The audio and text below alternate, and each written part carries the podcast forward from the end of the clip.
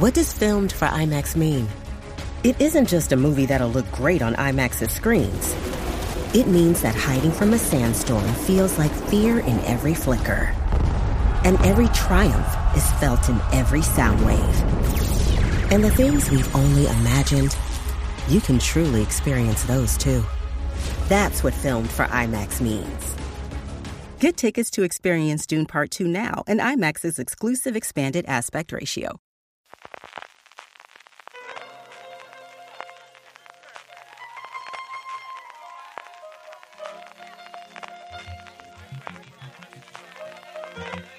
Estás escuchando Fuera de Series con CJ Navas.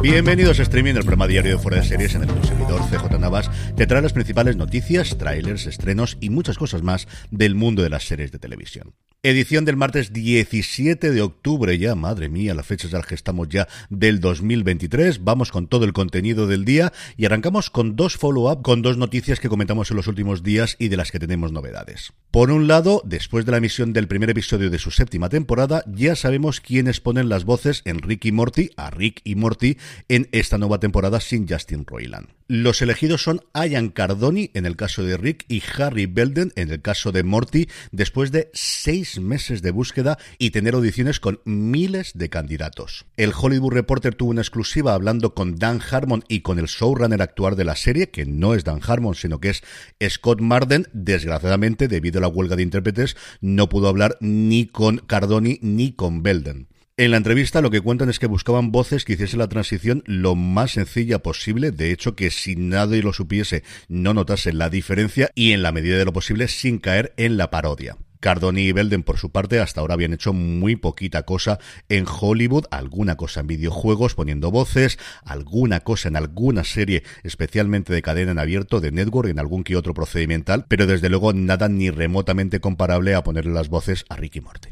Y por otro lado, ayer era el día en que Disney cumplía 100 años. Llevamos meses y meses hablando de ello, de muchas de las cosas que han estado haciendo durante este tiempo, como recuperar muchos de los cortos clásicos, incluso previos a la aparición de Mickey Mouse, y ayer lo celebraron de una forma muy especial en Disney Plus con una nueva remasterización en 4K de Blancanieves y los Siete Nanitos. Yendo ya a la actualidad del día y sin noticias de Hollywood, no sabemos absolutamente nada de si hay novedades en la huelga de intérpretes. Cuando estoy grabando esto, toda la actualidad pasa por un lado por la resaca de la Comic Con de Nueva York y por otro lado por las reuniones que se están manteniendo y el mercadeo en Cannes en el MIPCOM. Arrancando por este segundo, vamos a hablar bastante de cosas, de proyectos que se han presentado en el MIPCOM y de acuerdos que se han celebrado ya en el primer día del festival. Sequoia Studios presentó por primera vez Zorro, su gran superproducción protagonizada por Miguel Bernardo, que se desplazó hasta Cannes precisamente para presentarla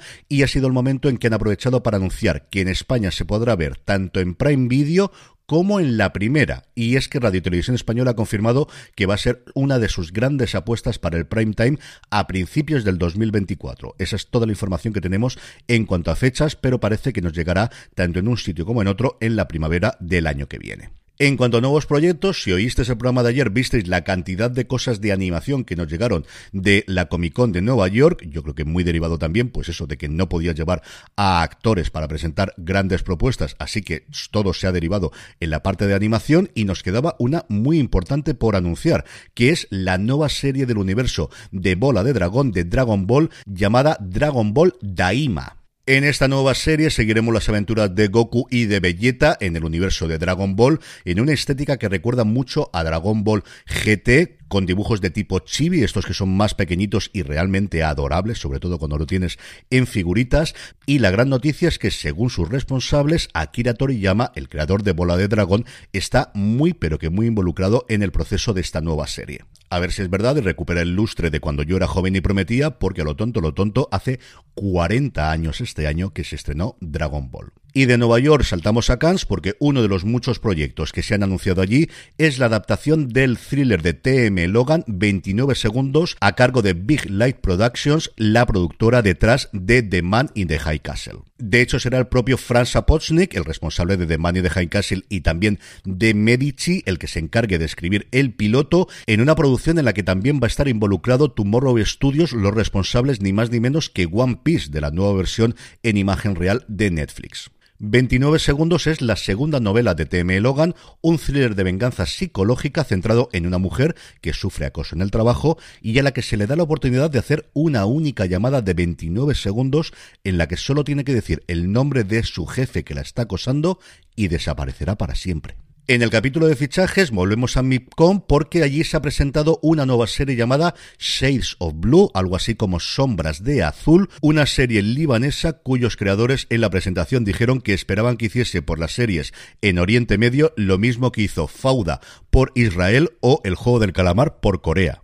Desde luego, por tener esperanzas, que no sea. A su favor lo que tiene es que la encabeza ni más ni menos que James Franco, que después de la temporada en la que ha estado muy desaparecido, vuelve a aparecer tanto en la gran pantalla como en este caso en la pequeña pantalla, interpretando a un americano que huye del FBI en Beirut y ha abierto un club llamado Miami Rainbow Club. La verdad es que le pega todo a James Franco tener en Beirut un club llamado Miami Rainbow Club. No me digáis que no. Y la otra que ha cerrado el casting es el nuevo spin-off de Ley y Orden en Canadá, así que se puede grabar. Ley Orden Toronto, Intento Criminal, Criminal Intent, va a tener, como os digo, un cast totalmente canadiense. El rostro más conocido posiblemente sea Karen Robinson, a la que hemos visto en Sid Creek y en un montón de cosas más. Tenemos también a Cathy Collins, a Nicola Correia Damude, a Kathleen Munro, a la que vimos recientemente en City on Fire, que es una serie que Apple TV Plus no le ha funcionado nada bien, y el que más ganas tengo yo de ver porque es un actor que me fascina, Aden Young, el protagonista de esa absoluta maravilla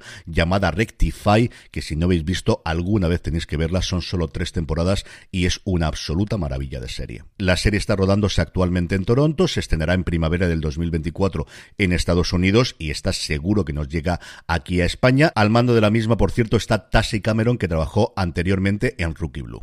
En cuanto a fechas de estreno, Filmin ha desvelado sus series, tanto nueva como retornos, de aquí a final de año. La más importante posiblemente sea Nolly, que nos llega el 7 de noviembre, la nueva serie de Russell T. Davis, antes de volver a encargarse de Doctor Who, protagonizada por Elena Bonham Carter, que da vida a la singular actriz de telenovelas británica Noel Gordon en un relato de auge y caída sobre el lado menos amable de la fama. En diciembre nos llegará Power Play, la flamante ganadora del premio a mejor serie en la última edición de Cannes Series, una serie noruega que narra la historia de Gro Harlem Brundtland, la primera mujer primera ministra del mismo país, de Noruega.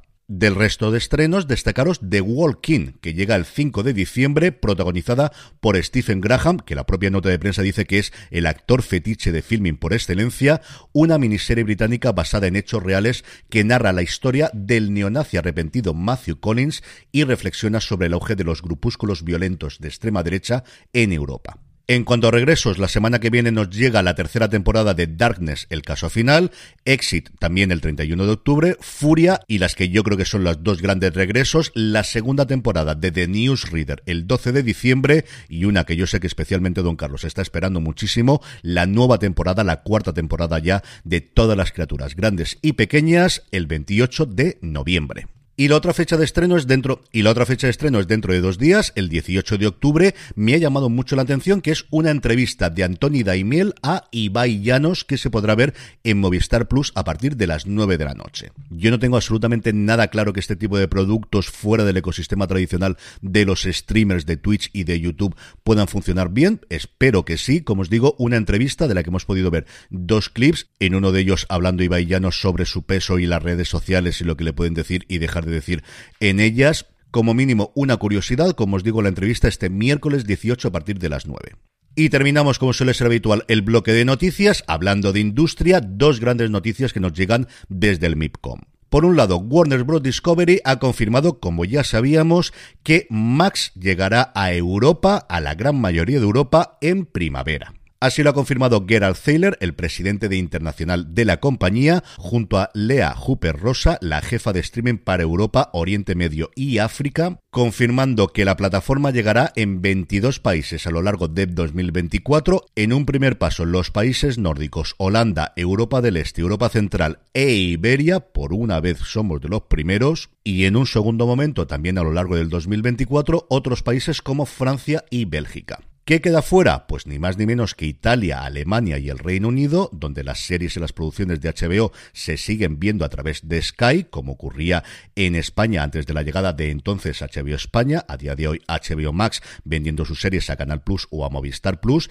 y parece que por ahora eso no va a cambiar. Anunciaron también que Max incorporará en Europa deportes a través de Eurosport. Tendremos los torneos de Grand Slam, tendremos el Tour de Francia y tendremos, porque el año que viene es daño de Olimpiadas, las Olimpiadas de París 2024. También están intentando llegar a acuerdos con distintas cadenas y plataformas nacionales para emitir simultáneamente otros deportes. Yo creo que esto aquí en España va a ser bastante fácil, quitando el fútbol posiblemente a que lleguen a acuerdos. Y dicho todo esto, nos sigue faltando la formación fundamental, que es exactamente qué día llegan, qué contenido tiene, qué precio tiene y una duda que yo sé que asalta a mucha gente, lo han preguntado muchísimo a través del grupo de Telegram, telegram.me barra fuera de series a lo largo de las últimas horas cuando se ha anunciado esta noticia, qué va a ocurrir con el 50% de descuento para toda la vida que prometió HBO Max con esta transformación, si lo van a mantener o no. Y la otra noticia es que ya ha empezado a venderse la Mesías fuera de España. Ya os dije que la serie de Javier Calvo y Javier Ambrosi tenía pinta de que en el MIPCOM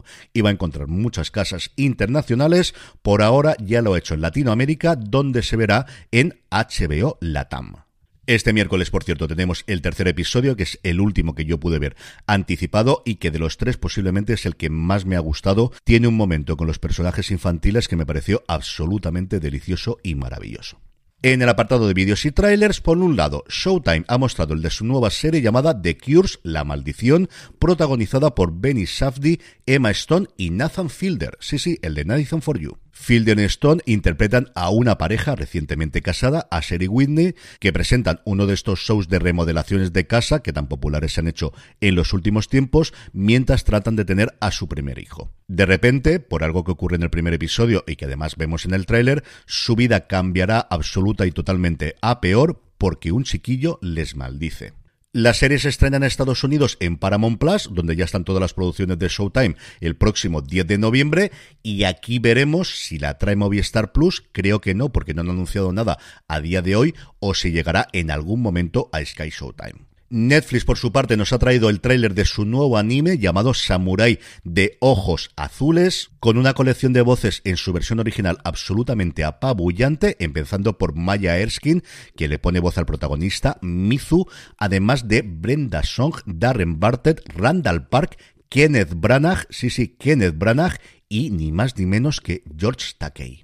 Y por último, todavía estamos en octubre, aquí en Alicante a veintitantos grados todos los días, no hemos pasado Halloween, no hemos llegado a Acción de Gracias ni al Black Friday, pero Prime Video ya nos ha mostrado el tráiler de su nueva película navideña, Navidad en Candy Cane Lane, protagonizada ni más ni menos que por Eddie Murphy. Murphy interpreta a un hombre cuya misión en la vida a estas alturas es ganar como sea el concurso anual de decoración navideña de su barrio después de que, sin darse cuenta, haga un trato con una traviesa elfa llamada Pepper, interpretada por Gillian Bell, la elfa lanza un hechizo mágico donde los 12 días de Navidad cobran vida y causan estragos en toda la ciudad a riesgo de arruinar las fiestas para su familia, Chris, que es el personaje de Eddie Murphy, su esposa Carol, interpretado por la maravillosa Tracy Ellis Ross, y sus tres hijos, deben correr contra reloj para romper el hechizo de Pepper, luchar contra retorcidos personajes mágicos y salvar la Navidad para todos. Pues eso mismo, una película que no os va a engañar, una comedia familiar navideña con Eddie Murphy que llega a Prime Video el 1 de diciembre. Y vamos ya con los estrenos de hoy, pero antes una pequeña pausa.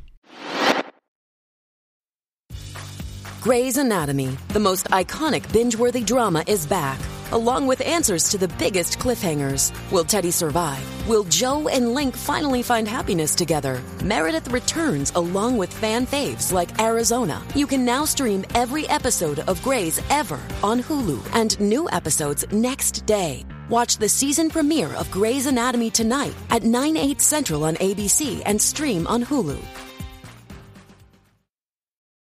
Estamos ya de vuelta. Hoy martes 17 Netflix nos ofrece Me desperté vampira. El día que cumple 13 añitos, Carmi descubre que es mitad humana y mitad vampira y que sus formidables poderes le van a complicar mucho la vida en el colegio. Filming, por su parte, hoy es martes de Filming, nos trae la tercera temporada de Darkness subtitulada El caso final. Luis está decidida a seguir trabajando como detective y cuando encuentran a una pareja brutalmente asesinada, se hace cargo del caso.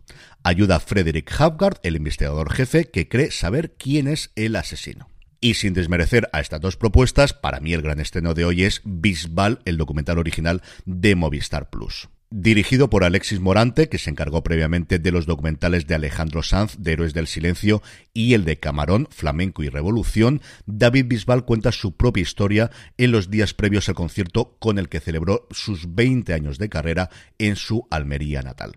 Y terminamos como siempre con la buena noticia del día. Mañana, como os comenté, arranca serializados en Barcelona, pero desde hoy, día 17, ya está Serializados Fest en su programación online en Filming. Hasta el próximo 29 de octubre se podrán disfrutar en la plataforma de más de 42 títulos en exclusiva de los que se mostrarán sus primeros episodios. Se podrán ver series de las cinco secciones de serializados, la oficial a competición, panorama, shortform, showcase y documental, y entre las más destacadas se encuentran la iraní de Actor, ganadora en el festival Series Manía de Lille, Best Interest, la nueva serie de Jack Thorne de Virtus, con Michael Sheen y Sharon Horgan, ni más ni menos, protagonizándola, o la comedia política francesa Su Control. Además de esto que os acabo de comentar, de la multitud de estrenos que podéis ver, aquí tenéis todos los países del mundo, de verdad que podéis decidir lo que queráis. Lo otro que me ha llamado mucho la atención es el largometraje documental Doctor Who Amai, un documental en primera persona que nos cuenta la historia de Matthew Jacobs, el defenestrado guionista del fallido remake norteamericano de la serie británica de ciencia ficción, que emprende un camino de reconciliación y redención Whovian a lo largo de diversas convenciones de fans de la serie en Estados Unidos. Ya tenéis desde hoy estas 42 series en filming, que es absolutamente ideal para quedar como gafapasta, desde luego, delante de los amigos diciendo, tú que has visto, pues una serie iraní dentro de filming. Y con esto, y recordándoos que tenemos mucho más contenido en fuera de series.com, por ejemplo, nuestro análisis del segundo episodio de Loki en Universo Marvel, y que también os paséis por nuestra tienda, la tienda fuera de series, fuera de series.com barra tienda, donde seguro que tenemos algo que te gusta. Me despido hasta mañana miércoles. Gracias por escucharme y recordad, tened muchísimo cuidado ahí fuera.